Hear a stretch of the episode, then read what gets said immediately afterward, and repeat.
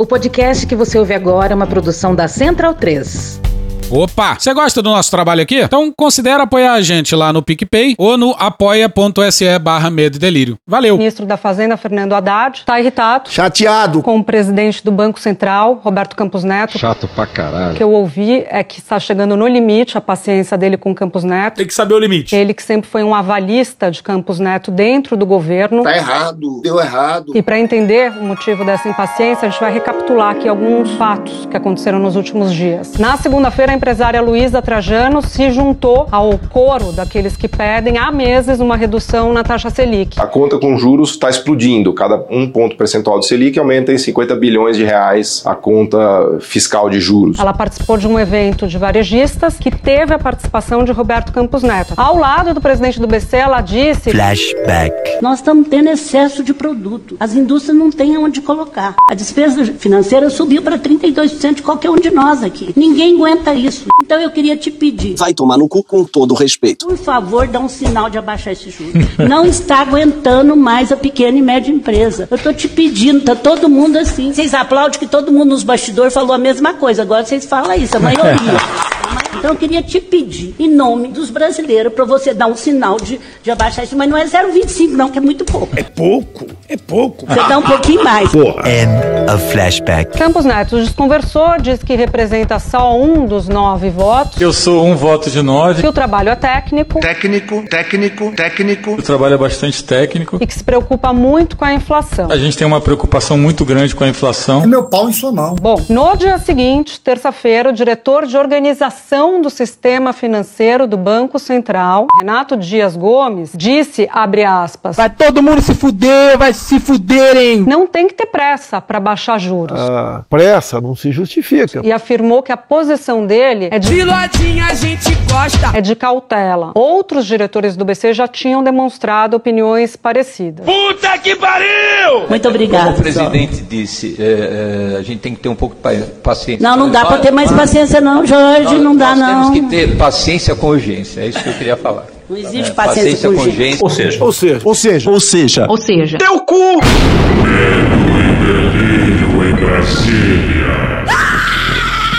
vocês percebem a loucura? Legal. Olá, bem-vindos ao Medo e Delírio em Brasília com as últimas notícias do que restou do Brasil. Bom dia, boa tarde, boa noite. Por enquanto. Eu sou o Cristiano Botafogo. Cristiano, seu lixo. seu lixo. Seu lixo. Seu lixo. E Cristiano. Aquele verme maldito. E o Medo e Delírio em Brasília Medo e delírio, um beijo pra eles, né? Fora seu medo e delírio em Brasília. é escrito por Pedro Daltro. abraço, Dal. Pedro Daltro. Pedro Daltro, Pedro Dalton. Esse é o episódio dias 163 e 164. Ah, é? Foda-se. Bora passar pano? Não. Tá, mas bora tentar passar um pouquinho menos de raiva?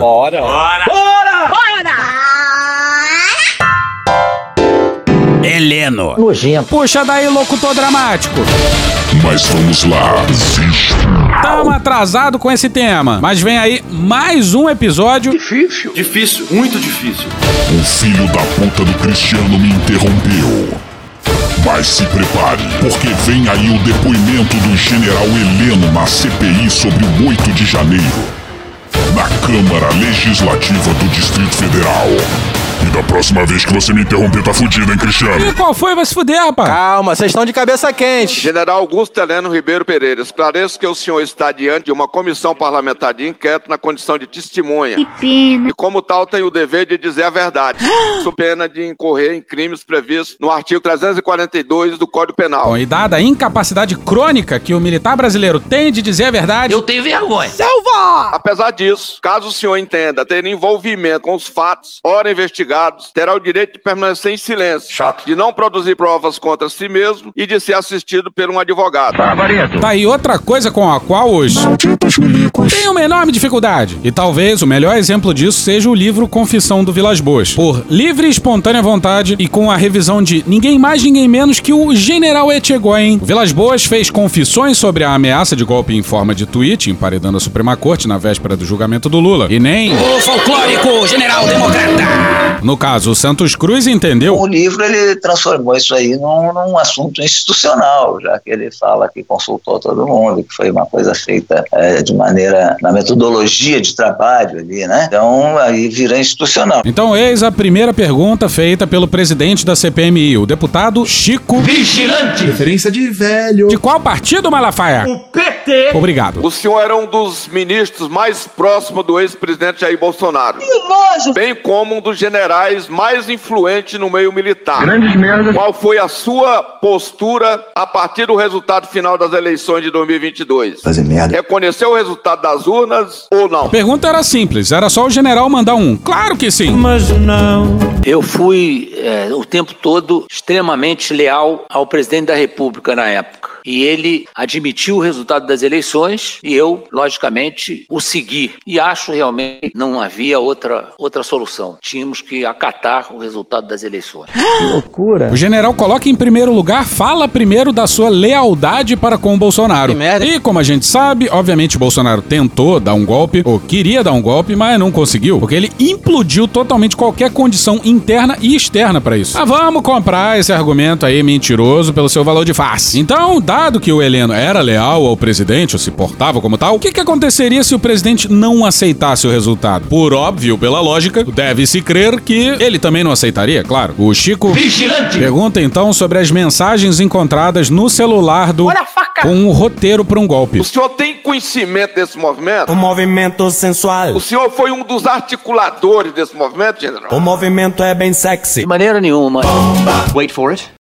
Se eu tivesse sido articulador, eu diria que. Porra nenhuma, rapaz! Ele disse isso mesmo? Não é que ele jamais articularia um golpe, não é essa a questão. É só que nesse caso não foi ele. Então tudo bem. Mas eu acho que o tratamento que estão dando a essa palavra golpe Lá vem besteira. Lá vem besteira. não é um tratamento adequado. Tá falando sério? E vale a pena prestar atenção, hein? Presta atenção que é importante, pessoal. Porque se tem um tipo brasileiro que entende de golpe, é o general brasileiro. Porque golpe, um golpe, para ter realmente sucesso, ele precisa ter líderes, ele precisa ter um líder principal, alguém que esteja disposto a assumir esse papel de liderar um golpe. Esse Braga Neto é o nosso exército. É o quê? Faltou alguém pra colocar o cu na reta? Que nos leva às mensagens encontradas no celular do. Diz aí, Daniela Lima. Elcio, em conversa com o ex-major Ailton Barros, este que era o 01 de Bolsonaro e que está preso, relatou o temor do então comandante do Exército de ser responsabilizado por uma eventual tentativa de golpe. Pois é, senhoras e senhores, essa mensagem do Elcio Franco Terrível homem do broche de caveira. deixa cristalino que a possibilidade de golpe foi tema de conversa com o comandante do Exército. E não só no Exército, a hipótese de golpe foi pauta no alto comando das três forças, como confessado pelo indiscretíssimo presidente do Superior Tribunal Militar para Miriam Leitão, e por livre e espontânea vontade. Eu perguntei para o tenente brigadeiro do ar, o presidente do STM, Joseli Camelo, sobre essa coisa que eu tenho falado aqui. Mas é tanta gente das Forças Armadas envolvida, é, se comportando de maneira diferente do que tem que se comportar. Ele falou assim, mas nenhuma vez o alto comando de nenhuma das três forças aceitou integralmente, foco na palavra integralmente que eu dou aqui, sublinho a palavra integralmente, quer dizer, foi discutido no alto comando das três forças, mas não teve apoio integral. Então tudo bem. O caralho. Viu como os militares adoram se auto-incriminar? Ai, que gostoso. Esse aí é o presidente do Superior Tribunal Militar, hein? Ah, volta pro Heleno falando de golpe. Infelizmente. É uma atitude simples, ainda mais num país do tamanho e da população do Brasil. Então, esse termo golpe está sendo empregado com extrema vulgaridade e não é uma coisa é, simples de se avaliar que uma, uma manifestação, É meu pau em sua mão. uma demonstração É meu pau em sua mão. de, de, de insatisfação, por exemplo, possa caracterizar um golpe. Pois é, pro Heleno, o 8 de janeiro foi uma demonstração de insatisfação. Então, as ações que foram realizadas, por exemplo, no dia 12 de dezembro, foi, foram ações completamente descoordenadas. Quer dizer, aquilo não, não poderia nunca ter sido considerado uma ameaça de golpe. Teu cu, isso aí, teu cu. E a gente volta a dizer, os militares só não deram golpe em 2022, depois de terem perdido a eleição, que tinham implodido as condições internas e externas. Ah, mas o Chico... Vigilante. De fato estava... Vigilante. Muito bom, muito bom. O senhor acha que se tivesse tido lideranças à altura, o golpe teria prosperado? Não, eu não, não acho que teria prosperado. Eu acho que ele teria condições de acontecer se tivesse sido planejado, se tivesse tido. Isso, isso é no mundo inteiro. General Heleno sendo entortado pelo vereador com a alcunha de Chico Vigilante. Nós verificamos no mundo inteiro, vez por outra, acontece essa história de golpes. Alguns bem-sucedidos, outros mal-sucedidos. Foi exatamente por isso que o comandante do exército não aceitou colocar o próprio cu na reta. Em 50 metros, tire o cu verde oliva da reta. Porque como é que o exército vai dar um golpe se esse mesmo exército transformou o Brasil num páreo internacional? Então que sejamos esse páreo. O batalhão de Goiânia, esse batalhão aqui, ó. Ailton e seu grupo pensaram até em suplantar a autoridade do então comandante, Freire Gomes, usando o batalhão de operações especiais do Exército. Pois é, esse batalhão poderia aprontar das suas, invadir o palácio, etc e tal, mas não existe golpe sem apoio gringo. E o comandante do exército sabia disso. O Chico. Vigilante. Então pergunta se o Heleno sabe de alguma reunião dos comandantes sobre golpe. Você tem conhecimento disso? Não, jamais participei de reunião desse tipo. O presidente também não participou. Dá pra acreditar nisso? Ele estabeleceu uma diretriz e seguiu rigorosamente o que ele tinha estabelecido, que era jogar dentro das quatro linhas da Constituição. Pô, toda hora isso, cara. Toda hora um saco. Toda hora essa discussão, cara. Dentro das quatro linhas da Constituição. Pois é, Bolsonaro e seus generais jogaram dentro das quatro linhas dessa Constituição aqui, ó. Traidor da Constituição é traidor da pátria.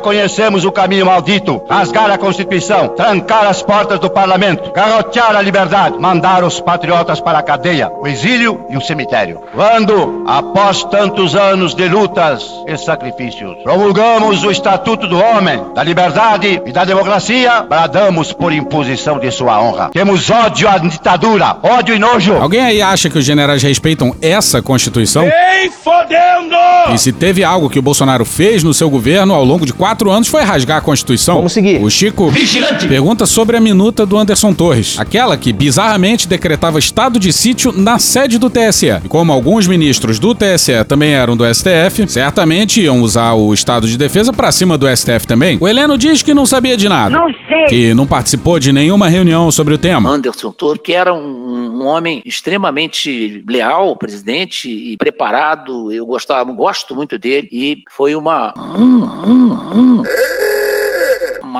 O Heleno se toca de que dizer que o Anderson era muito leal ao presidente não era lá uma coisa muito legal pra dizer, não. E aí acaba se enrolando. página ruim da, da vida dele esse acontecimento, esse tal documento. Mas nunca vi, nunca ouvi falar, nunca tinha ouvido nada sobre esse O documento. que, que o Valdemar Costa Neto tinha falado mesmo? Tinha na casa de todo mundo, Valdemar da Costa Neto, sobre a minuta golpista. O presidente do PL afirmou que várias minutas golpistas circulavam no entorno do ex-presidente Bolsonaro. maravilha. Mas foi na casa dele. Sim, é lógico que ele pode ter recebido isso de alguém. Dá pra acreditar nisso? Mas tanto não levou a sério que deixou o documento lá na casa dele, viajou, o documento ficou lá. Ele nunca foi, nunca podia esperar que fosse ter uma busca e apreensão na casa dele. O documento era tão secreto que estava lá exposto. Então não era um documento que merecesse toda, todo esse cuidado. Lembrando que o documento estava no escritório do Anderson, numa pasta do governo federal. E o Anderson disse que quem colocou o documento lá foi a sua empregada. A culpa é minha, eu coloco em quem eu quiser. Que tinha recebido ordem para destruir o documento. A empregada nega tudo. Canalha! Se era um documento problemático, por que não foi denunciado? Mas se, por outro lado, era um documento benigno, como parece sugerir a não necessidade de cuidado a que o Heleno se refere, por que então mandaram destruir? O Chico Vigilante. então pergunta se o Heleno teve encontros com o Augusto Nardes, do TCU. Teu cu! Não na presidência, eu já tinha contato com ele antes, né? Porque na época dos Jogos Mundiais Militares, ele eh, esteve, inclusive, eu na época trabalhava no Comitê Olímpico Brasileiro. Pois é, e como bem revelado pelo Lúcio Castro, da agência Sportlight, no COB o Heleno recebia 58 mil reais, que equivale hoje a 87 mil reais, isso por mês. O Heleno trabalhou lá por seis anos. Uma festa danada. No cargo de, acredite você, diretor de comunicação e educação corporativa. Oh, pega aí. pega aí. E só participava de reuniões quinzenais, sem dar expediente na sede do COB. Ficou fácil demais. E é sobre essa época aí que o Heleno estava se referindo aqui, ó. Vergonha nenhuma de ter sido bem pago, como os senhores aqui, a grande maioria, não tem vergonha. Eu tenho vergonha do que eu recebo no exército. Isso eu tenho vergonha. Que eu mostrar pro meu filho que eu sou general de exército e ganho líquido 19 mil reais, eu tenho vergonha. Agora, do dinheiro que eu recebi recebia no COB, eu ganhava honestamente. E foi a única vez, eu sempre brinco isso, foi a única vez que eu ia no restaurante e olhava, o olhava o cardápio pelo lado, pelo lado esquerdo. Que eu sempre olhei no restaurante, eu e meus filhos, o cardápio pelo lado direito. Ah, Tadinha. Tadinha, que barra. Ah, volta pro depoimento. E volta pro Chico, que colocou pra tocar esse áudio do Augusto Nardes enviado em novembro de 2022. Eu sou magistrado e julgo muitas coisas que estão acontecendo no Brasil, praticamente muita coisa passa pelo Tribunal de Somos nove lá e a situação é bem complexa, muito complexa. É o pior momento que a nação vai viver, mas talvez seja importante para poder recuperar do país. Que nós somos hoje uma sociedade conservadora que não aceita as mudanças que estão sendo impostas. Está acontecendo um movimento muito forte nas casernas. Eu acho que é questão de horas, dias, no máximo uma semana, duas, talvez menos que isso, que vai acontecer um desenlace bastante forte na nação. É meu pau em sua mão. Pô. E urge uma reforma administrativa que possa brindar esse rapaz com uma justa causa sem aposentadoria, pra deixar de ser otário. Mas vamos acelerar. O que importa do áudio pra esse depoimento tá aqui, ó. Falei longamente com o time do Bolsonaro essa semana. Ele não está bem, está com a ferimento na perna, mas tem esperança ainda, né? Tem esperança de poder se recuperar e, melhorar a sua situação física e, e certamente terá condições de enfrentar o que vai acontecer no país. Eu vou repetir a pergunta para o senhor. O senhor conheceu ou esteve reunido com o ministro Nardes para tratar desse assunto? O senhor tem conhecimento se o ex-presidente Jair Bolsonaro esteve reunido com o ministro Nardes? Qual seria esse time do Bolsonaro? O senhor fazia parte desse time? O senhor, general, faz parte desse time alegado aqui pelo Augusto Nardes? Não, eu, eu realmente, o que o ministro conta aí, e nada do que ele fala aconteceu, então é, já é uma história meio fantasiosa. Mas segue ouvindo como o Heleno vai conseguir a proeza de não negar nada. Eu nunca conversei com o ministro Nardes sobre esses assuntos. E não me lembro, posso não ter presenciado. Eu tinha um acesso permanente ao gabinete do presidente, conversava com ele, sempre fui extremamente leal. A sua mão é meu pau. Continua a ser. Bom, se o Heleno é leal ao Bolsonaro, quer dizer então que ele não incriminaria o Bolsonaro. E ele fala isso sem nem corar. Olha só como ele se enrola. Essa história de time do Bolsonaro, pô, todos os presidentes da República, eu trabalhei diretamente com três, tem uma equipe que é mais próxima dele, em que ele confia, em que ele é, pode tratar de determinados assuntos que são mais reservados. Mas essa história de time não é time, é uma equipe. Confira comigo no replay. Time não é time, é uma. Maravilhoso! Não é time, gente, é uma equipe. Qual a diferença? Não é música, é uma canção. Aí até conceitualmente tem alguma diferença. Não é um celular, é um telefone móvel. Não é um.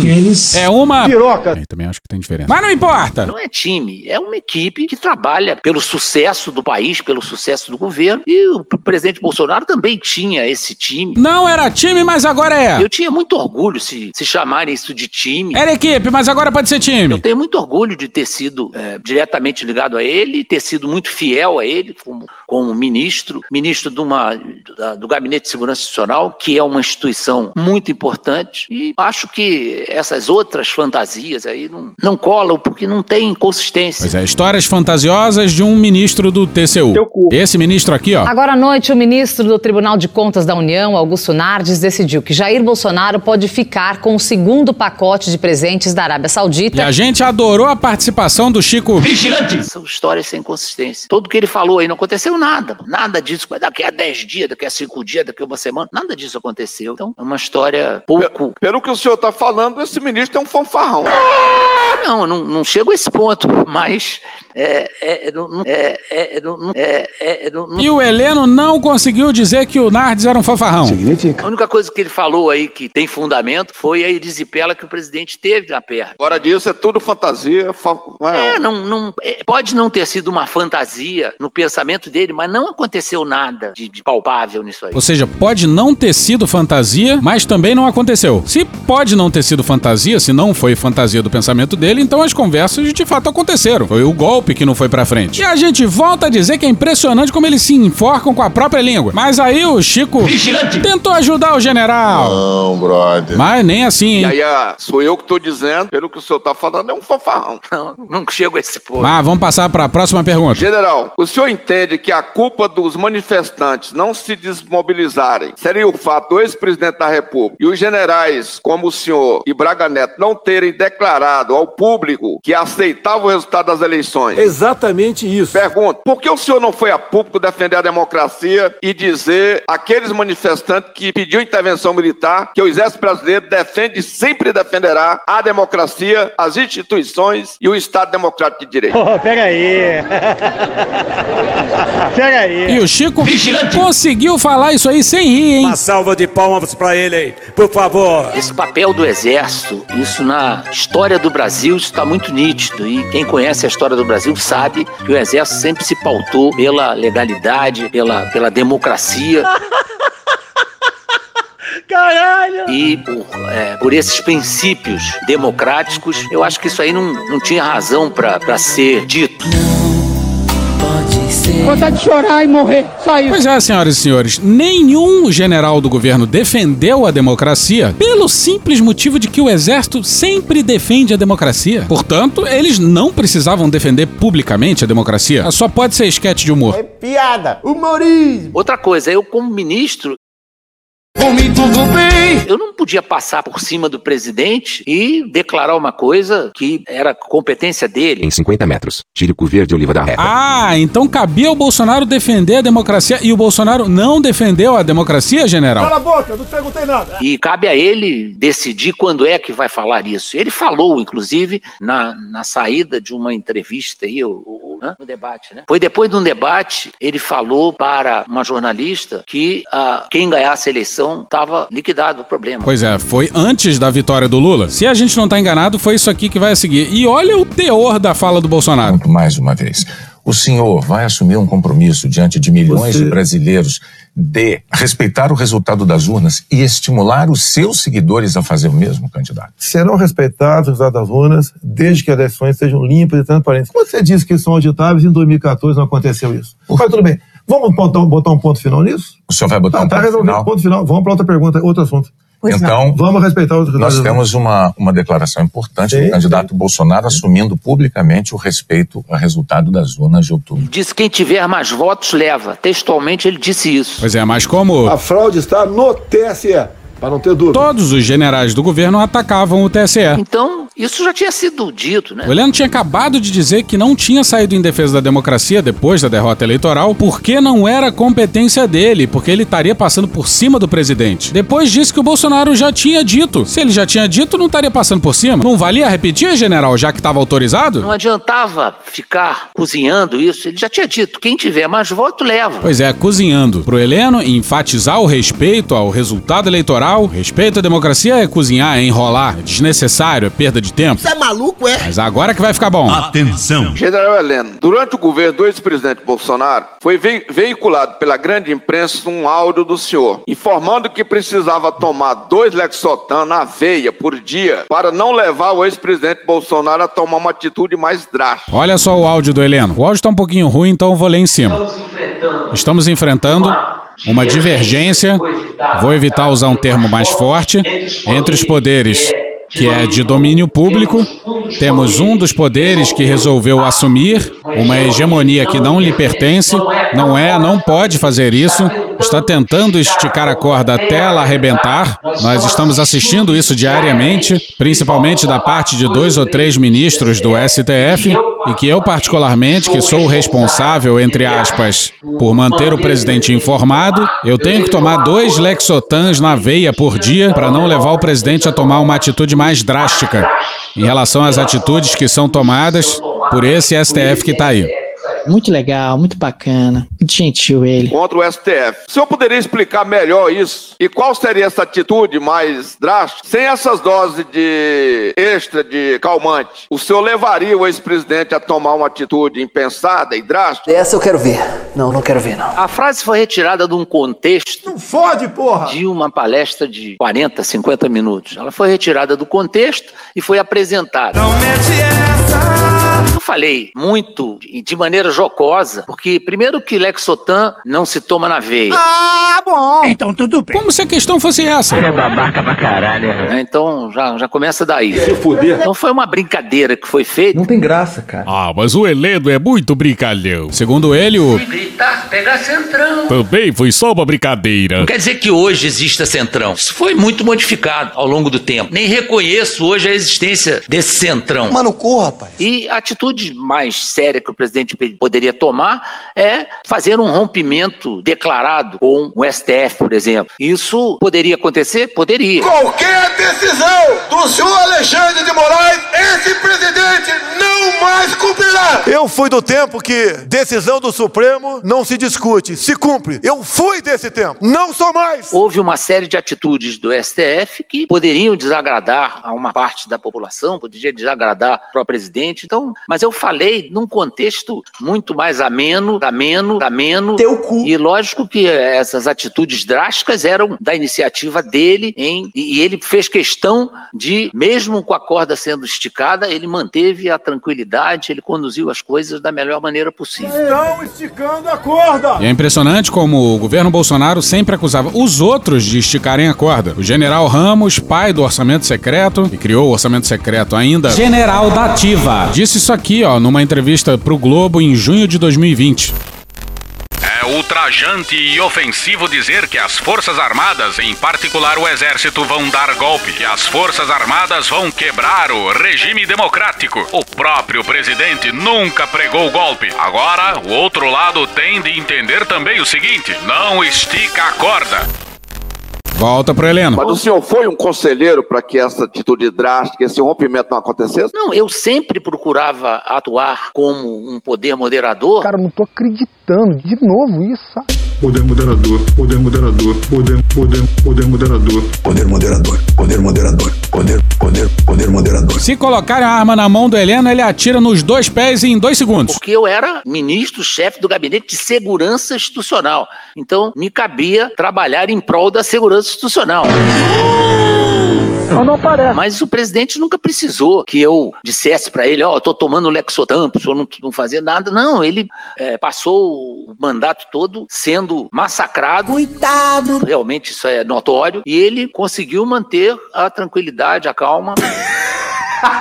Calma é o cacete, pô. Dentro do. Mas o senhor aconselhava para que tivesse calma e não tivesse rompimento com o STF. Não, era uma, era uma atitude mais do que normal para minha posição, para minha idade, para minha experiência. Qual é a premissa disso? Que o Bolsonaro queria romper com o STF. E claro que o Heleno devia dar corda, porque ele também odiava o STF. E essa é pra machucar, hein? Essa é pra machucar, vai. Vambora. Era aconselhar que não, não se partisse para nenhuma atitude que viesse causar maiores, maiores Não, eu tô, eu tô falando isso, general, até para fazer aqui um reconhecimento público. É, eu o general realmente- do Exército Brasileiro. Se o senhor aconselhou para que não tivesse esse rompimento institucional, para que não tentasse fechar o Supremo Tribunal Federal, o senhor tá de parabéns e eu quero reconhecer. Porra, Chico. Vigilante. Assim fica parecendo que o Heleno era um. Folclórico General Democrata. A não ser que seja sarcasmo. E tenha como objetivo jogar o Bolsonaro mais pra baixo do trem ainda. Obrigado. Eu, eu não fazia sem essa intenção de ser parabenizado, mas agradeço pelos parabéns. Babaca do caralho. E de novo, o Heleno diz que o Bolsonaro queria sim o rompimento. E olha que ele se diz leal ao presidente, hein? Imagina se não fosse. Fica difícil. E bora acelerar essa parte do Chico. Vigilante. Acelera bem, acelera. Ele pergunta sobre a transição no GSI, que não aconteceu. E o Heleno nega, mas olha só que curioso isso aqui. A partir do dia 31 de dezembro de 2022, meia-noite, eu entreguei o GSI em perfeitas condições. Essa história da transição tem um argumento que é incontestável. O general Gonçalves Dias, eu sempre tive um bom relacionamento com ele, me coloquei à disposição para conversar com o que ele quisesse. O meu secretário executivo fez quatro palestras para ele, numa delas ele levou inclusive o, o ministro Aloysio Mercadante. Olha só. Flashback. Chamou muita atenção que já tinha o computador, já tinha a internet, já tinha umas 40 pessoas trabalhando. E aí o pessoal da transição perguntou: mas da onde vocês são? Eles do Gabinete de Segurança Institucional, GSI, General Heleno. A gente Aí só falou, trocou mas quem mandou internet, vocês? trocou o moderador, a operadora de internet, Só, tirou um só. cabo e botou em outro modem, só isso. Não, na, Mas não, na aconteceu. dia 41 funcionários, tapete vermelho, todo mundo, olha, deixa que o general Heleno garante aqui a transição, use esses computadores, use esses telefones, toma uma senha, eu, tô curioso para saber qual era a senha, devia ser General Heleno. Golpe 1, 2, 3, alguma coisa assim, né? E aí é claro que houve, né, gente, a, a, desconfiança de que poderia ter uma segunda intenção nessa generosidade de concessão de estrutura. End of flashback. Bom, mas voltando, o Mercadante é amigo de infância do Etchegóin. O Etchegóin, na ativa, fez uma carta criticando a Comissão Nacional da Verdade, coisa que um general da ativa jamais poderia fazer. Quem salvou a pele dele foi justamente o Mercadante. Leia o livro O Poder Camuflado, de Fábio Victor. Pois bem, mas daí o Chico Vigilante. dá lugar ao deputado Hermeto, que passou 30 anos na Polícia Militar do DF. Ih, rapaz. O começo é uma grande tabelinha em defesa da Polícia do DF. Mas lá pelas tantas, o deputado barra policial nos surpreendeu. Susto, caralho! Não dá susto não, não dá susto não. General, a sua mão e meu pau. Qual a opinião do senhor quanto ao acampamento montado em frente ao quartão, a quartel-general do Exército em Brasília? O senhor tinha conhecimento da pauta daqueles manifestantes? Olha só. Olha, eu não tive nenhuma vez num acampamento. Eu não, eu conhecia o acampamento de fotografia, né? Eu não, não estive nenhuma vez no acampamento. Mas acredito, pelo que se escuta, que o, o acampamento era um local é, sadio, onde se faziam muitas orações, que se reuniam para conversar sobre assuntos, logicamente, muitos deles políticos, não sei o quê. Sim, um lugar sadio, com orações. Porra! Imagina, o sujeito era responsável pelo gabinete de segurança institucional e não tinha a mínima noção sobre o acampamento. Que ainda enquanto o Heleno era chefe do GSI, já se sabia do envolvimento do acampamento na tentativa de invasão da sede da PF no dia 12 de janeiro. O acampamento depois também estava envolvido na tentativa de explodir o aeroporto de Brasília na noite do dia 24 de dezembro. Mas não, não, Heleno não sabia de nada. Mas eu não sei o, como era a organização do acampamento, não sei como é que se, eles se. Não sei mesmo quando é, como é que eles se resolviam em termos de alimentação, em termos de assistência. Era só perguntar para a esposa do Vilas Boas. Pessoal, aqui ó, de quem que a senhora é a esposa mesmo? Do general Vilas Boas. A esposa do general Vilas Boas, uma celebridade. Tamo junto, pelo Brasil, né? Brasil. O Múcio tinha dito em reuniões no governo antes do acontecido de domingo que uma das razões para não acabar com o acampamento é que a mulher do Vilas Boas era uma das organizadoras. É, tinha, tinha inclusive crianças, né? Muitas mulheres, muitas crianças, né? Então, eu acho que o, o acampamento foi uma, uma atividade que durou muito tempo e, e sem nenhum acontecimento de, de maiores consequências ruins e foi uma, uma experiência nova em termos de manifestação política. Desculpa a linguagem aí. Ah, não fode, porra! Não tenha dúvida nenhuma que eu tive muita dificuldade em tirar o núcleo desses movimentos. Porque eu tinha certeza que eu estava mexendo ou negociando com gente que tinha ligações até com as próprias Forças Armadas. Uma manifestação ordeira, disciplinada, que é, deve ter acrescentado alguma coisa aí nos movimentos políticos brasileiros. Ah, certamente. A novidade foi uma horda destruindo as sedes dos três poderes. É de uma cretinice desconcertante, mas o deputado Hermeto pergunta sobre a politização das Forças Armadas. E o Heleno nega. E consegue a façanha de dizer isso aqui, ó. Eu acho que o fato do presidente ter apoiado, muitas vezes, militares serem colocados até em empresas estatais, em situação de destaque em algumas empresas, isto aí é uma prova até de inteligência. Vocês são! Inteligência, inteligência, inteligência, inteligência, inteligência, inteligência, inteligência, inteligência, inteligência, inteligência, inteligência. Chega! O Bolsonaro realmente é famoso pela sua inteligência. O feeling, a intuição. Laudos, laudos.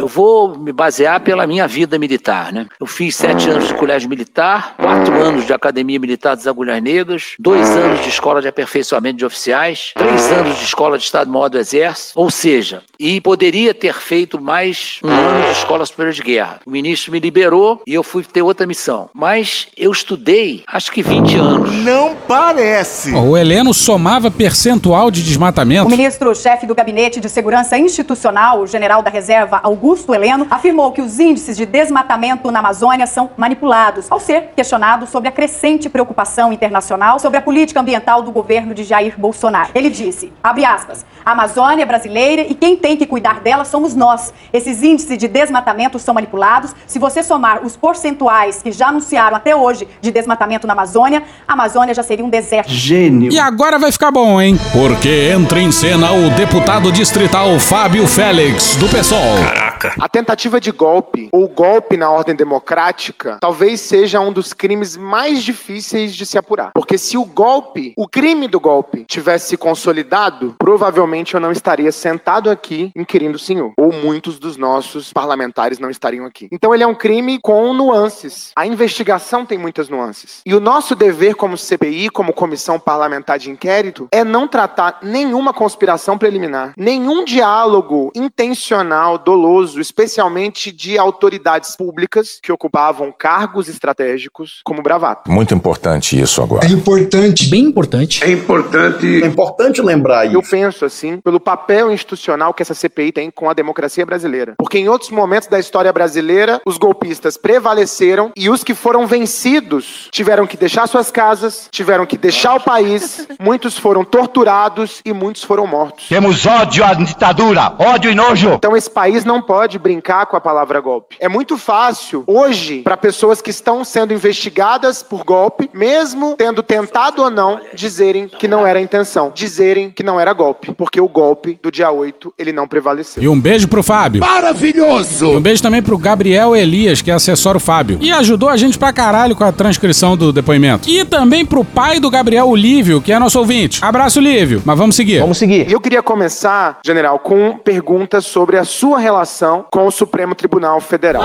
Aí o general Heleno emite uma nota assinada, assinada manualmente, para deixar claro, olha o que eu estou falando, em que obviamente ameaça o país com golpe. Não adianta ele dizer que não, tá ameaçando o país com golpe. Tá lá o fantasma do artigo 142 da Constituição. Uma leitura enviesada, obviamente, do artigo 142. Em nota, portanto, o general Augusto Heleno diz que é inconcebível até certo ponto inacreditável. O Gabinete de Segurança Institucional da Presidência da República alerta as autoridades constituídas que tal atitude é uma evidente tentativa de comprometer a harmonia entre os poderes e poderá ter consequências imprevisíveis para a estabilidade nacional. E aí o Fábio pergunta sobre aquele episódio de maio de 2020 em que os partidos entraram no STF pedindo a apreensão dos celulares do Bolsonaro e do Carlos. Contexto era a interferência do Bolsonaro na duas letras. E aí, como de praxe, qualquer pedido enviado ao STF envolvendo autoridades é repassado à PGR. Foi só isso que o Celso de Mello fez, de forma protocolar. Atenção, general Heleno. O senhor não é obrigado a saber como funciona a lei, mas o senhor é obrigado a se instruir antes de emitir nota. Chefe do GSI. O Celso de Mello mandou o pedido para a Procuradoria porque é obrigação dele. É obrigação funcional. É obrigação burocrática. Ainda que ele vá descartar e já tenha de descartar, ele tem de ouvir a Procuradoria. Entende? No dia 22 de maio de 2020, havia um boato de que o Supremo poderia mandar prender, apreender o telefone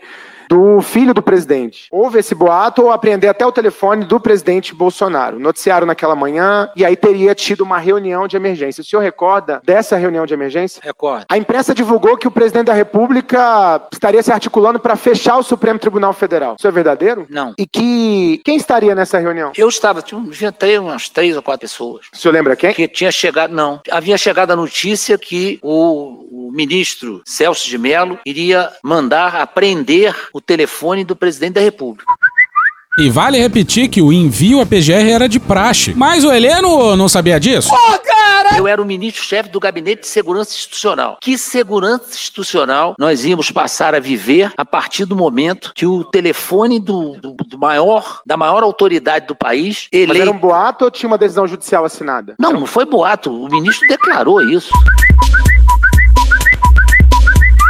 Não foi boato. Então eu ele fiz mandou, uma nota. Ele mandou a PGR se manifestar sobre o assunto, mas ele não decretou. Não, eu, eu também me antecipei a que o fato acontecesse. Não pode, meu irmão. E olha só o Heleno, simples e unicamente se antecipando nessa inacreditável nota à nação, a qual ele assina como ministro do GSI. Como relator, como ele, como a mãe dele que eu conheci também. Puxa daí, locutor militar. O pedido de apreensão do celular do presidente da República é inconcebível e até certo ponto inacreditável. Caso se efetivasse, seria uma afronta à autoridade máxima do Poder Executivo e uma interferência inadmissível de outro poder na privacidade do presidente da República e da segurança institucional do país. O Gabinete de Segurança Institucional da Presidência da República alerta as autoridades constituídas que tal atitude. Cristiano, acho que há um outro narrador mais adequado a esse momento. Você tá falando de quem?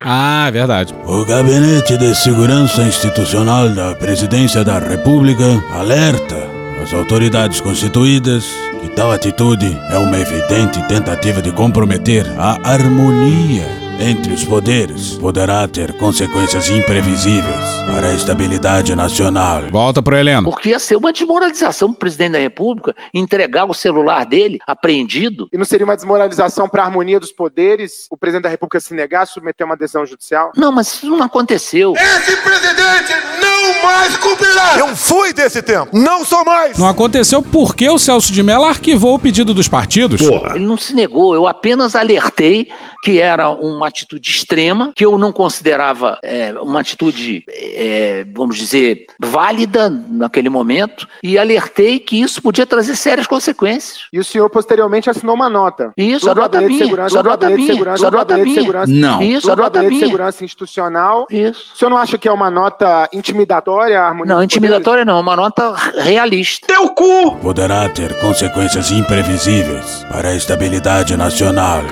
É o que o tweet do Vilas Boas foi realista também. Não é intimidatória. Que intimidatória? Não tenho, não tenho tropa É na função mão. do, Isso do é o que eu falei do golpe.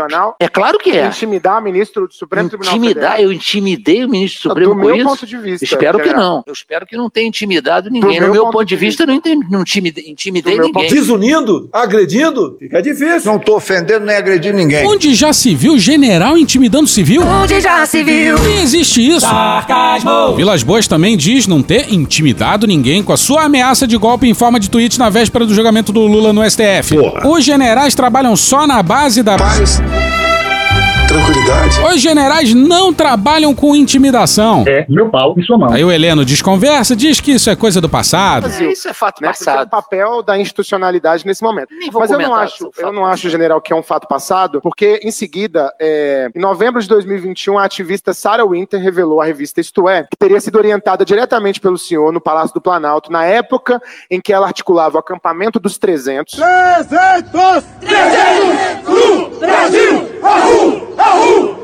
Ridículo, né? Sinceramente, é ridículo. a deixar de bater na imprensa e no deputado Rodrigo Maia e de redirecionar todos os seus esforços contra o Supremo Tribunal Federal. Por isso, no dia 13 de junho de 2020, o grupo marchou em direção ao STF e atacou a sua sede com fogos de artifício, em um momento de extrema atenção para a segurança pública do DF. É o povo! Seus comunistas bandidos! Tá entendendo o recado? Olha o ângulo dos fogos! Acabou, É isso aí!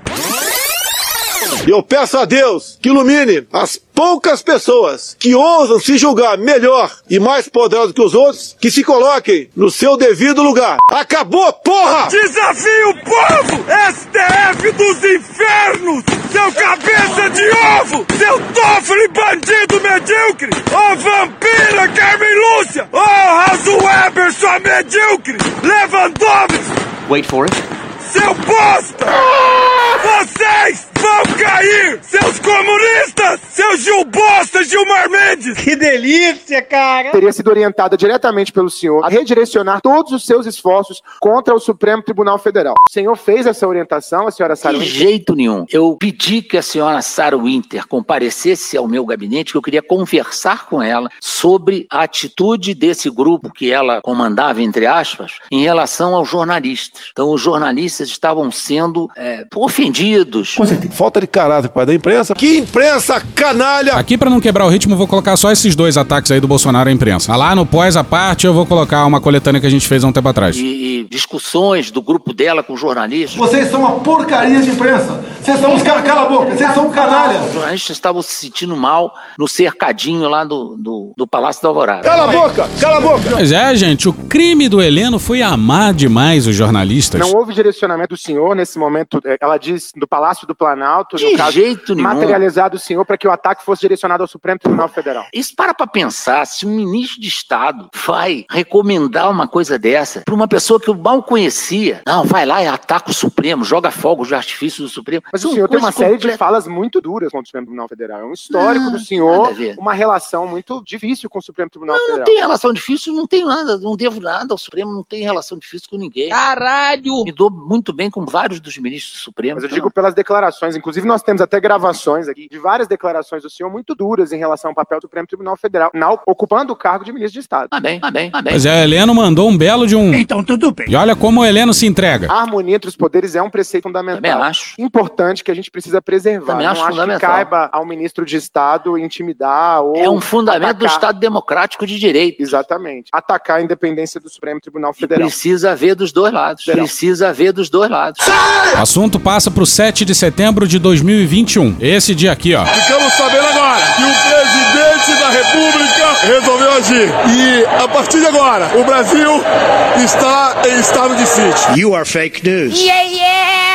Foi um dia muito tenso, dia 7 de setembro de 2021 no DF. O senhor lembra que teve uma invasão de caminhoneiros, uma tentativa de invasão de caminhoneiros na esplanada dos ministérios? O senhor é GSI, imagino que o senhor tenha acompanhado esse processo. Não me lembro, não me lembro, não me lembro. Não me recordo, não me recordo, não me recordo, não me recordo. Que não consequências foram nenhuma, consequências foram nenhuma. Caralho! Pois é, por um lado, a fictícia apreensão do celular do Bolsonaro era uma terrível ameaça à segurança institucional. Mas uma invasão de caminhoneiros na esplanada dos ministérios, não, não é nada, não. Aí o Heleno podia ficar. Todo relaxado, gostosão, tranquilo. E o GSI não tem poder de polícia. O GSI tem as suas atribuições e não tem poder de polícia. O GSI não Mas pode ele participa das articulações com a Secretaria de Segurança Pública, pensando a segurança da esplanada dos ministérios. Sim, correto? naturalmente, reuniões que são feitas em prol da segurança pública, o GSI pode comparecer, mas com a visão voltada para a segurança dos palácios presidenciais e aí nem é, É segurança verdade que o GSI pressionava no 7 de setembro de 2021 a PMDF para autorizar a entrada dos caminhões na esplanada do Ministério? Eu nunca pressionei, eu nunca pressionei, eu, eu, eu, eu nunca pressionei. Algum representante do GSI pode ter feito isso em nome do senhor? O senhor tem conhecimento? Não. Aí a nossa teoria é que sempre que o Heleno mente, ele coloca um tom de desdém na fala dele. O senhor tem conhecimento? Não. O senhor tem conhecimento? Não. Isto é um deboche com a sociedade. O assunto passa para uma das lives em que o Bolsonaro fez denúncias sobre o sistema O eleitoral. senhor acredita nas urnas eletrônicas, na justiça eleitoral brasileira? Acredito em termos, em termos, em termos. Acho que é preciso que haja é, evolução na urna eletrônica para que ela seja totalmente confiável. E, E hoje ela não é houve- confiável? Não, houve uma série de questionamentos em relação à confiabilidade da urna. Isso é normal num regime democrático. Mas, ó, ninguém nunca disse que era um pecado mortal esforçar-se pela melhoria das urnas. Nunca foi esse o ponto. O ponto é a instrumentalização de hipotéticas falhas do sistema de urnas eletrônicas e do TSE para desacreditar o sistema eleitoral como um todo e enfraquecer uma instituição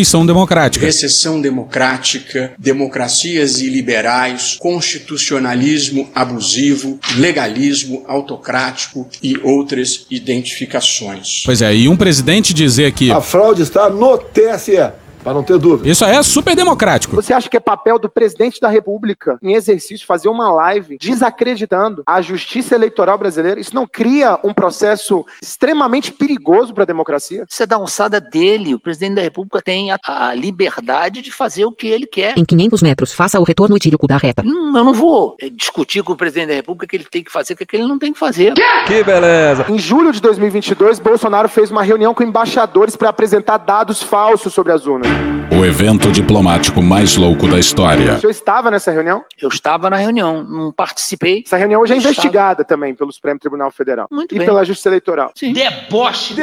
Deboche. O senhor acha correto, praticamente na antessala da eleição, o presidente da República chamar embaixadores de outros países para desacreditar as urnas eletrônicas e a O- Justiça Eleitoral brasileira? O senhor está entrando em assuntos que não são da alçada dessa CPMI. Ele não tem que comentar assuntos da história do Brasil, senão nós vamos sair daqui três horas da manhã. Cria vergonha, cara. Vai trabalhar. Vai trabalhar vagabundo, pô. Não, general, mas a gente está aqui à, à disposição para esclarecer, porque nós temos muita convicção Tem que esclarecer, que os não fatos que que aconteceram, general, eles foram decorrentes de um processo. Tá bem. Deboche. Foi um acúmulo. Por isso que nós queremos entender o processo com muita tranquilidade, mas Não. queremos entender o É processo. o seu julgamento que foi o processo. Eu não convivi, não tive nenhuma. As pessoas não brotaram e nasceram Eu não no dia tive 8 de janeiro. acesso a esse processo. Elas atuaram no dia refere. 8 de janeiro a partir de um, de um processo que foi construído, desacreditando a Justiça Eleitoral Brasileira, desacreditando o Supremo Tribunal Federal. Exatamente isso. Sim, Bolsonaro incentivou a realização dessa manifestação e Bolsonaro está, mais uma vez, motivando, estimulando a sua militância a atacar o Supremo Tribunal Federal. E olha a cretinice do No Heleno. dia 12, o GSI produziu algum relatório. Dia 12 aconteceu atentados naquele processo inteiro. Planejamento de atentado à bomba. No dia estouraram ônibus, estouraram um carro nessa cidade.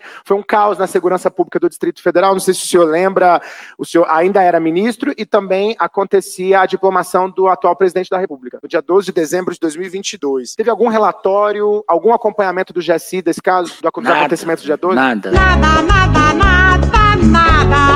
Momento de uma cognição incompleta. Aí o Heleno se toca do absurdo que ele acabou de dizer. Eu recebi alguma coisa, eu tinha ligação com, com um sistema de inteligência, eu tinha ligação com, com um sistema de inteligência, alguma coisa foi levantado pela ABIN. Ele não tinha alguma relação. Ele chefiava a inteligência. A ABIN estava subordinada a ele, porra. Não gerou preocupação no senhor a segurança do presidente da República eleito? Mas como você não tinha nenhuma responsabilidade sobre isso? Ele disse isso mesmo? O que nos lembra disso aqui? Pessoal, domingo, General Helena aqui, ó, saindo da residência do presidente. Acabei de receber um desmentido desse negócio de Lula. Tá doente? Não tá, né? Não tá. Ele- Não tá. Ele- Não tá. Ele tá, em, ele tá lá no Nordeste. Eu disse que ele tá em Não, ele tá em São Paulo. Mas é só agora que Heleno atinge o ápice da cretinice. Vocês estão prontos? Mas vai assim O mesmo. colunista Guilherme Amar- Amado, certa vez ele deu uma notícia, uma nota no, no portal Metrópolis dizendo que é, alguém gritou perguntando pro senhor se o ladrão subia a rampa. Essa era basicamente a, fala, a frase de efeito da extrema-direita brasileira nesse contexto. E que o senhor teria dito não. Isso é verdade? Não tinha nome na pergunta. Puta que pariu, Marquinho. Mas o Heleno confirmou a história da maneira mais cretina possível. É o novo duas letras. Presidente, há dois dias o senhor falou textualmente pra gente do alto da rampa do Planalto que o senhor não citava a Polícia Federal no vídeo. Por que, que a transcrição traz a Polícia Federal e o senhor Tá, palavra PF. Duas letras, PF. É Polícia Federal. Ô, cara, ô, cara, é, tem a ver com a Polícia Federal, mas é a, é a reclamação PF no tocante... Acabou, acabou, É o novo Eu Falei a Palavra China hoje de manhã, não falei? É um vírus novo, ninguém sabe se nasceu em laboratório. Os militares sabem o que é guerra química, bacteriológica e radiológica. Será que nós estamos enfrentando uma nova guerra? Qual o país que mais cresceu seu PIB? Não vou dizer para você. Presidente, o senhor pode explicar um pouco melhor uma, uma declaração do senhor que foi mal interpretada sobre a questão da origem do vírus na China? Mas eu não falei a palavra China. Não é isso que eu tô Não, pensando. peraí, eu falei a palavra China hoje de manhã? Não falei. Além de burro, é cara de pau e traidor. Cara de pau. Volta pro E Heleno. eu continuo achando que ladrão não sobe a rampa. Não só confirmou a história, como falou de novo. Continuo achando isso. Não tinha nome na pergunta. A pergunta é como se eu perguntasse ao senhor hoje. se Não, o senhor- mas o senhor acha correto responder para nós dessa forma essa pergunta? Deboche. Porque nós estamos A falando, pergunta- nós estamos num contexto assim, estava contextualizado. O senhor era uma liderança desse setor político, esse setor estava acampado na frente dos quartéis. É porque eu acho que me parece incorreto o senhor responder dessa forma para nós, porque, desculpa, com todo respeito, Vai tomar no cu com todo respeito. me parece uma brincadeira com a nossa inteligência. O Fábio Félix teve que se segurar pra não mandar essa aqui, ó. Por quê? Porque perguntaram pro senhor, o ladrão sobe a rampa e o senhor Eu tava, eu tava dentro do carro e apareceu uma pergunta que eu nem me lembro exatamente, mas eu tenho certeza que não tinha nome. Ladrão sobe a rampa? Não. Hoje é dia sobe a rampa. 18 de dezembro de 2022. E ele se gabou de ser inteligente, hein? Se ele não se lembra da pergunta, como é que ele tem certeza de que não tinha nome? Como é que ele não se lembra da pergunta se na primeira vez que o Fábio Félix tocou no assunto, ele confirmou a pergunta e a resposta? E, gente, o Lula não vai subir a rampa era uma frase de efeito da extrema-direita naquele momento. É lógico que o Heleno sabia que aquela galera na frente do palácio, evidentemente bolsonaristas, estavam se referindo ao Lula quando perguntaram se bandido vai subir a rampa. Mas agora ele vai desdizer de novo. Ousado! Porque tem um vídeo, porque primeiro o senhor negou que tinha respondido a pergunta, depois o vídeo apareceu, e aí hoje a resposta é que o senhor não A sabia quem ideia era o que eu ladrão. tinha é que tinha, tinha acontecido várias perguntas da mesma hora. tá? E eu respondi não. Aí atribuíram esse não à, à pergunta se ladrão sobe a rampa. Caralho. Deboche. Mas não tinha acabado de dizer que tinha respondido não exatamente pra essa pergunta, caceta? Caralho. Caralho. Caralho. Caralho. Caralho. Caralho. Caralho. Caralho. Caralho! Não tem, não tem maior, pro- maior problema nisso, não. E daí que o chefe do GSI, um general, disse que o presidente eleito não ia subir a rampa, hein? Aparentemente, pros generais isso é super normal. Mas vamos seguir. Conversa vai, conversa vem. Quase uma hora e meia depois, o deputado Max Maciel, do PSOL, recorda que o Heleno, em vários momentos, disse no seu depoimento que o GSI não fazia política, que não falava de política, que o seu trabalho ali era técnico Técnico, técnico, técnico. e restrito às missões do GSI. Mas. Nós sua oitiva aqui, o senhor pontuou que em nenhum momento, enquanto GSI, fazia fala política, mas fala técnica. Seja interna ou externa, senhor Heleno, no dia 25 de setembro de 2022, o senhor, ainda é, chefe do Gabinete de Segurança Institucional, publicou um artigo, queria, queria confirmar se esse artigo é do senhor mesmo, ao Correio Brasileiro chamado A Destruição que Podemos Evitar. O senhor, o senhor confirma? Confio. O senhor chefe do Gabinete de Segurança Institucional, escreve uma carta, um artigo, um documento, que pontua sua visão política sobre o cenário eleitoral às vésperas de uma eleição, entre aspas, um dos, um dos parágrafos que está aqui. Não há como a nação sobreviver a mais uma gestão petista, sobre a égide de um condenado, que trará, por certo, consequências negativas irreversíveis para todos nós. Seremos guiados à trevas e à insolvência e à, desilusão. O senhor confirma esse texto do artigo. Ah, super normal. O chefe do GSI escrever uma porra dessa. Não, não! Aí o Max Maciel coloca um vídeo com algumas declarações golpistas do Heleno, incluindo essa fala de 10 de novembro de 2022, poucos dias depois da derrota do Bolsonaro. A minha saudação muito emocionada a todas as senhoras e os senhores que são os grandes heróis do país hoje, que estão lutando para mostrar ao mundo que o país não aceita ter presidente da República como nós conseguimos colocar nessa situação e para nós é um péssimo cartão de visita para o mundo inteiro. O golpe tá aí! Não é eu autorizo, não é o que eu posso fazer pela minha pátria. No dia 10 do 11, ao senhor fazer essa declaração, com certeza um militante daquele acampamento, o senhor sauda que eles estavam se reunindo e que eram heróis, pois não iam aceitar o presidente. O senhor confirma? Não, não falei. Não? Não. Deboche. Deboche. Deboche. Aparentemente, a estratégia do Heleno no depoimento dele é dizer que tava bêbado. E justamente nessa hora o vídeo travou, mas o Heleno disse isso aqui, ó. Puxa daí, locutor militar. Eu falei que eles eram heróis pelo procedimento que estavam tendo em relação às suas famílias, aos seus filhos. Vai tomar no cu, vai pro caralho. Porra. Na resposta, o Heleno não falou nem em família e nem em filhos. Puxa daí, Malafaia. Mentiroso sem vergonha, vai pro inferno. Mas, Malafaia, já que você tá aí, quero que você me diga qual é o partido do deputado que vai falar agora, o Gabriel Magno. O PT. Obrigado. E o golpe de 64 e a ditadura militar de 64 é um crime. Isso contra... na sua visão, você vai me desculpar. Não, isso não é a minha visão, general. Visão. Isso não é a minha visão. Isso é isso história. É a sua visão. Isso é não, a história. não é essa. E os tribunais, os tribunais internacionais, os tribunais internacionais tribunais que reconhecem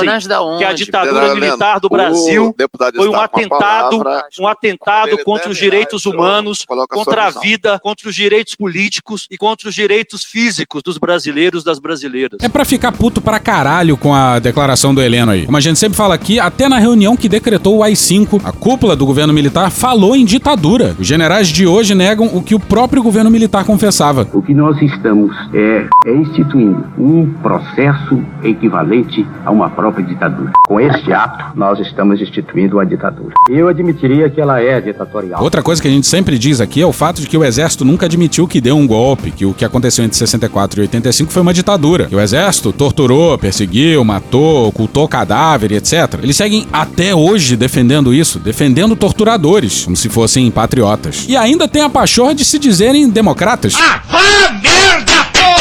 Vamos seguir, calma que tá quase acabando. Muito bem, vamos voltar. Infelizmente, esse país não puniu como deveria punir os torturadores e os assassinos da ditadura militar de 64, general. Não é uma questão de opinião, é um fato que milhares morreram, milhares desapareceram, milhares foram sequestrados e foram torturados pela ditadura militar. O Congresso Nacional foi fechado, os partidos políticos foram perseguidos, militantes foram mortos, familiares foram perseguidos. Não é uma questão de opinião. Opinião, sabe o que é opinião? E no fim do depoimento, o Fábio Félix pediu a palavra de novo. E para encerrar, quero dizer para vocês que eu repudio e lamento que dentro do parlamento e dos parlamentos que foram fechados durante a ditadura, um general que participou desse processo tenha o direito, ele tenha o direito de defender Conclua, a ditadura militar. Deputado. Ditadura nunca mais. Ditadura nunca mais. Nós não vamos compactuar com defesa da ditadura no parlamento. Ditadura nunca mais e. Anistia é o caralho. Se tivessem prendido o Bolsonaro quando ele louvou o Ustra lá no impeachment da Dilma, o Brasil talvez fosse um pouco pouco melhor hoje. E acabou essa desgraça. Tchau pra vocês. Semana que vem a gente tá de volta.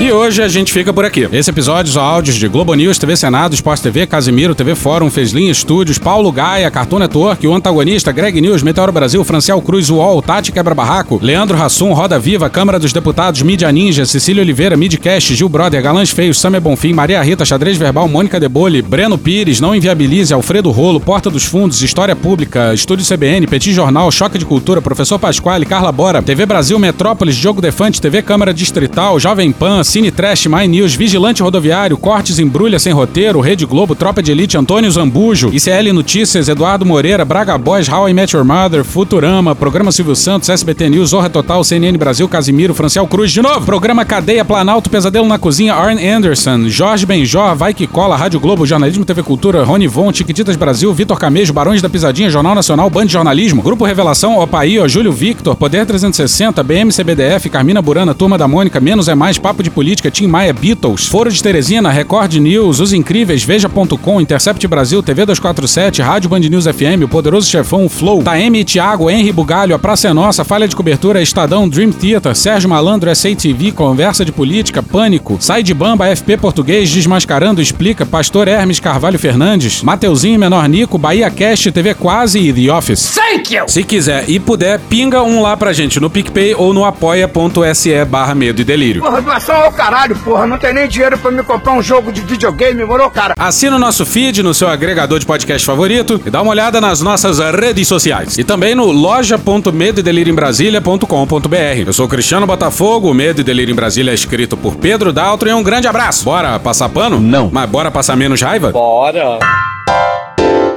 Me permite uma parte? Não lhe dou a parte. E olha só a manifestação que aconteceu outro dia. O golpismo continua. Lula, Alckmin, essa dupla não são os verdadeiros eleitos e todos nós sabemos. Portanto, não deixaremos nunca de falar. Houve fraude sim naquela eleição e nós não aceitamos aquele governo que está lá. Não é legítimo. Também é importante dizer da outra nossa pauta, da liberdade aos nossos inocentes, dos presos políticos do 8 de janeiro. Esta barbaridade que foi feita com aquelas pessoas lá. Então, CPMI já. Esta é importantíssima, esta pauta tem que ser falada sempre também. Acabou? Não. E vai aqui aquela coletânea de ataques à imprensa que eu tinha falado no meio do programa. Imprensa livre, nunca tiveram uma palavra minha, um ato meu pra constranger a mídia, nunca tiveram uma palavra minha, um ato meu pra constranger a mídia. Aquela história de atleta, né? Que o pessoal da imprensa vai pro deboche. Quando pega num bundão de vocês, a chance de sobreviver é bem menor. Se eu depender de grande parte dessa mídia aqui, o Brasil tava enterrado há muito tempo. Que imprensa canalha, Folha de São Paulo. Canalha elogio pra Folha de São Paulo. Isso é uma patifaria. Folha de São Paulo, um jornal patife e mentiroso. Folha, cala a boca, não te perguntei nada. Tá saindo, cala a boca, cala a boca.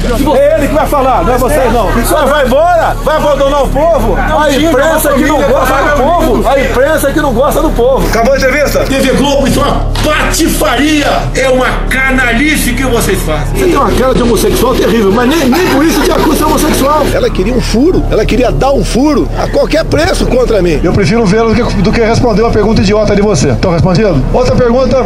Mais nada, obrigado. Esse dinheiro do auxílio moradia eu usava pra comer gente. Tá satisfeito agora não? Você tá satisfeito agora? Não, porque essa resposta que você merece. Faça a pergunta desse padrão, não que. Não vou, me, não vou irritar contigo, não. Mas você é uma idiota! Você aprendeu onde isso daí? Você é uma analfabeta! Tá aqui o diário do Congresso! Não atrapalhe seus colegas! Por favor, você tá censurado, tá fora! Mentira! Vai, vai, vai, vai entrevistar Luiz Irundina! Vai trabalhar pra Dilma Rousseff! Aprenda a fazer jornalismo, tá? Ah, você é uma idiota! Você é uma ignorante! Você é uma ignorante! Vai, tô cagando pra você, cagando pra você! Ah, vai embora daqui, vai, vai, tá atrapalhando seus colegas aqui! Uma pergunta idiota de um jornalista lá em Brasília. Primeiro, você da Folha de São Paulo tem que entrar de novo numa faculdade que presta e fazer um bom jornalismo. E não contratar qualquer uma, qualquer um para ser jornalista. Tá, tá mostrando a empresa lá? Olá. Atenção, povo do Brasil.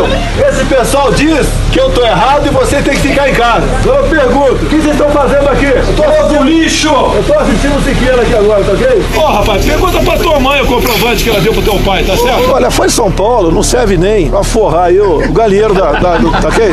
É só sujeira. Mas eu não quero ler a Folha. Eu não vou perder tempo lendo Folha. Que imprensa é essa? Que Folha de São Paulo é essa? Que moral tem a Folha pra me questionar se eu vou renovar a assinatura dela ou não? Eu não quero ler a Folha mais, ponto final. E nenhum ministro meu quer. Eu recomendo a todo o Brasil aqui que não compre o jornal Folha de São Paulo. E os anunciantes que anunciam na Folha também, eu peço pessoal, eu não. Qualquer anúncio que faz na, na, na Folha de São Paulo, eu não compro aquele produto. No final, estão se vitimizando. Para não ser com ataques à minha pessoa, que o Globo aqui, por exemplo, com manchetes mentirosas. Oh, a pergunta é tão idiota que eu não vou te responder. Ou você é da Folha, não quero responder para a Folha. sou da Folha, presidente. Qual é o teu jornal?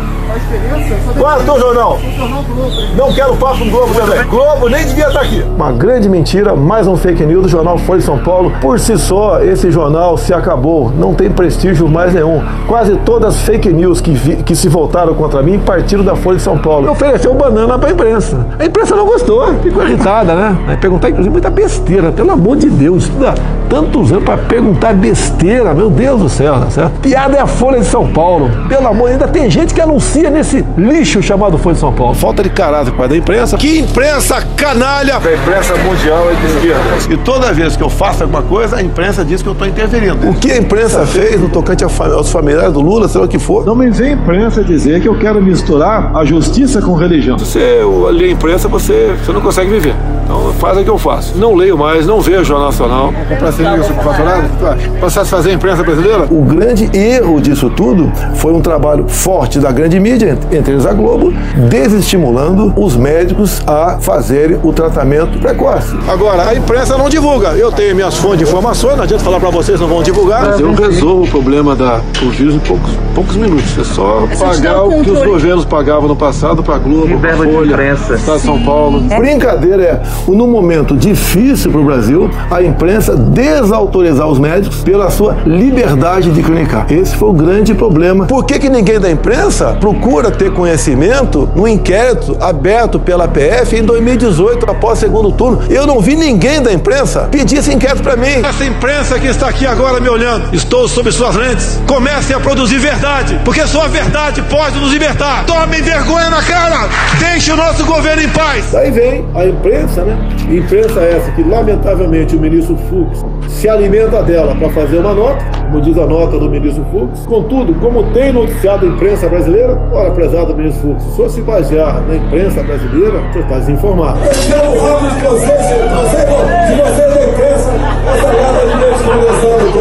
população está tá aprendendo como lidar com fake news. Que uma folha é fake news, está aprendendo a lidar, não confia mais. Pessoal, tem uma série de problemas do Brasil. Gostaria de compartilhar com vocês, mas como será deturpado, isso acabará dificultando a solução. Então lamento, mas não vou conversar nada com vocês, ok? O dia que vocês, com todo respeito, transmitirem a verdade, seria, será muito salutar conversar meia hora com vocês. Nós, através das mídias sociais, que vai mostrar a ponte, vai mostrar a obra e não repetir na mesma tecla. O presidente estava sem máscara na inauguração. Já encheu o saco isso, pô. Uma fração de segundo está em risco a sua vida, do cidadão de bem ou de um canalha defendido pela imprensa brasileira. Esse jornalismo que vocês fazem, jornalismo podre, o jornalismo podre da TV Globo, podre, canalha, sem escrúpulo. Vocês não prestam. TV Globo, vocês não prestam. Não deturpem minhas palavras, tá ok?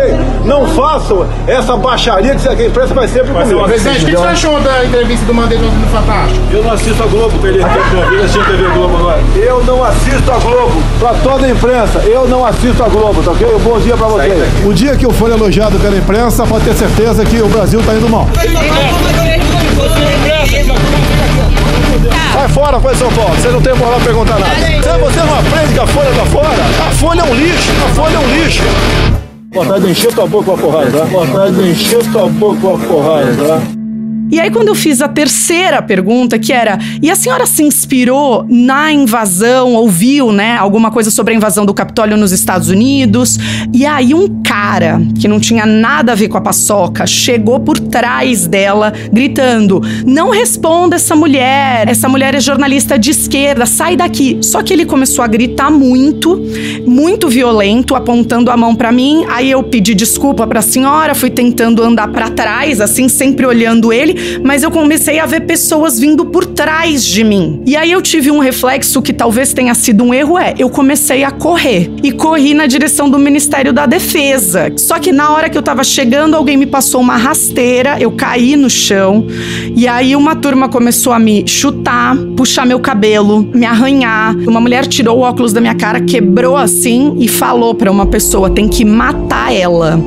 Eu tava muito assustada. Aí dois caras vieram vieram e começaram a falar: vocês vão matar essa mulher e aí vai estragar o nosso movimento. E aí eles me levantaram e eu comecei a gritar: por favor, me ajuda, me tira daqui. E aí vinham umas mulheres quando eu tava de pé e me arranhavam assim com a unha. Era o ódio assim puro, sabe? Eu já cobri manifestações, eu já passei por momentos de tensão, já fiquei assustada, mas aquela hora eu achei que eu seria linchada mesmo e que algo horrível aconteceria. Mas não é sobre mim, é sobre sobre o ódio que essas pessoas têm do jornalista, das instituições e tudo que eles fizeram ali em Brasília. É o resumo do que foram esses anos de fake news. Muitas daquelas pessoas estavam alimentadas por uma dieta de sei lá quanto tempo de teoria da conspiração. Vontade de encher tua boca com a porrada, vontade de encher tua boca com a porrada, vontade de encher tua boca com a porrada, vontade de encher tua boca com a porrada, vontade de encher tua boca com a porrada, vontade de encher tua boca com a porrada, vontade de encher tua boca com a porrada, vontade de encher tua boca com a porrada. Acabou? Acabou, acabou. Beijinho, sigamos com muito amor e poesia. Ouve a voz do seu períneo. A boca é um ânus da face. Ai, que dor no meu pau. Desculpa. Desculpe. Desculpe.